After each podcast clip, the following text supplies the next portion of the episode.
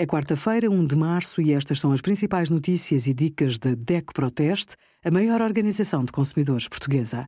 Hoje, em DECO.proteste.pt, sugerimos efeitos secundários da vacina da Covid-19, quais os riscos, aluguer de carros, cuidados a ter pelos consumidores e os resultados dos testes da DECO Proteste a 351 vinhos. Os gastos com alimentação pesam cada vez mais no orçamento dos consumidores.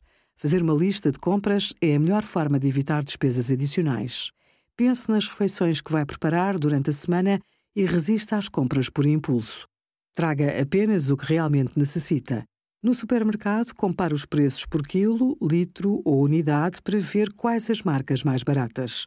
Opte por formatos familiares, no caso de produtos muito consumidos em casa e com prazos alargados, como o café, os cereais de pequeno almoço e as massas, por exemplo. Consulte os folhetos para saber quais as promoções da semana.